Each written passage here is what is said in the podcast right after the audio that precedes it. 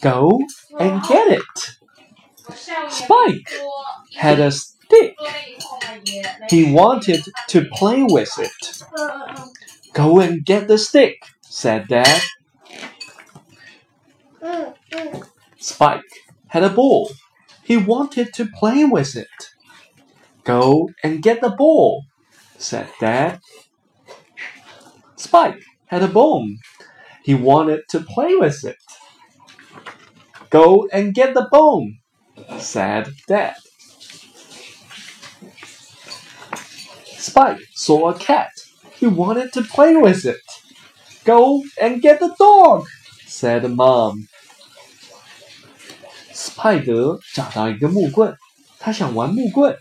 爸爸说：“去，跑过去捡木棍。”斯派德有一个皮球，他想玩球。 爸爸说：“快，跑过去捡皮球。”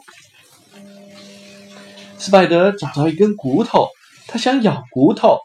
爸爸说：“去，跑过去捡骨头。”斯派德看到了一只猫咪，他想和猫咪一起玩游戏。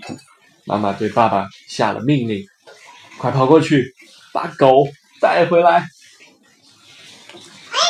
”Have 是有，过去分词和过去时都是 had。